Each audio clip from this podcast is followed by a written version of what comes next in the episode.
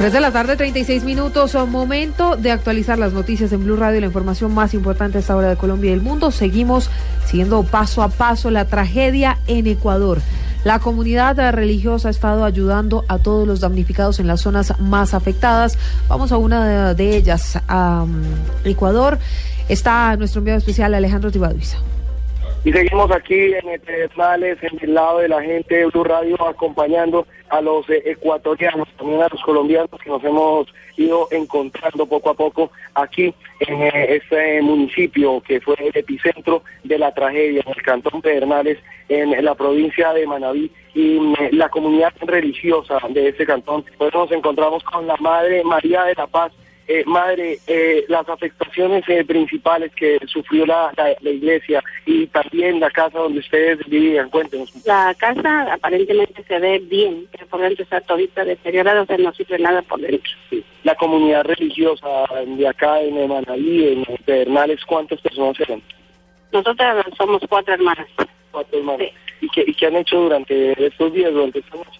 Durante estos días se han dedicado las hermanas dos a visitar a donde están los difuntitos, a orar por ellos, a estar con la familia. Una de ellas está golpeada y yo estar atendiendo a las personas que vienen a, un vasito de agua o comida que preparamos con las señoras. Esa es la Madre María de la Paz. Gracias por eh, estas palabras. Alejandro Tibarni, Blue Radio.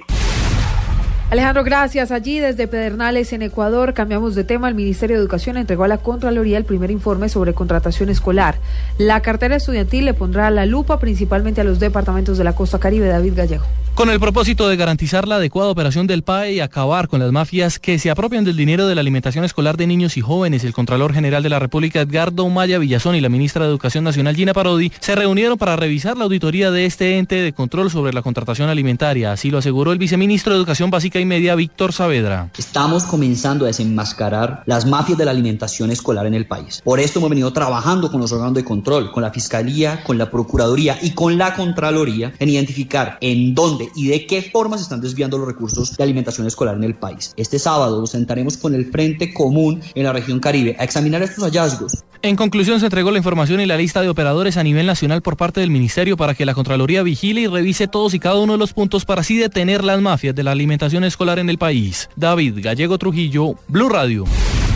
Gracias a 3 de la tarde, 38 minutos. Rápidamente vamos con más noticias. A esta hora en Blue Radio, la Unión Patriótica anunció una serie de demandas ante la OEA y la ONU contra el Procurador General Alejandro Ordóñez. Esto por considerar que está en contra de la paz, pero sobre todo de las víctimas en medio de sus fuertes críticas al programa de restitución de tierras. Seguimos uh, con noticias uh, porque el Consejo de Ministros aprobó la primera asociación público-privada de iniciativa privada para mejorar la movilidad en el norte de Bogotá. El vicepresidente Germán Vargas Lleras informó que el Consejo de Ministros, liderado por el presidente Santos en la Casa de Nariño, dio vía libre a esta APP-IP, Accesos uh, Norte de Bogotá, que lo que buscará será mejorar la movilidad vehicular en esa zona de la capital del país. Cerramos con información internacional. Estados Unidos dijo hoy estar convencido de que Brasil puede afrontar el momento desafiante que atraviesa en referencia al juicio político al que podrá ser sometida o podría ser sometida la presidenta de ese, Brasil, de ese país, Dilma Rousseff. 340, todo de noticias, más información en blurradio.com y arroba blurradio.